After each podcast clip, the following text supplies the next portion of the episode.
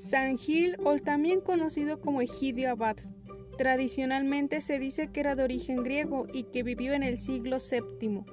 Existen varias versiones de la vida de este santo. Algunas fuentes dicen que San Gil habría nacido hacia el año 640. Sus padres disponían de medios económicos y recibió una buena educación.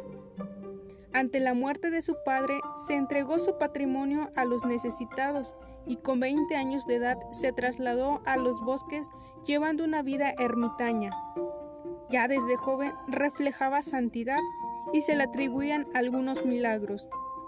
Durante su vida de ermitaño, San Gil recibió del rey de los visigodos unos terrenos para levantar un establecimiento monástico, ahora conocida como la Abadía de Saint Gilles, que se sitúa en el mismo lugar donde vivía como ermita.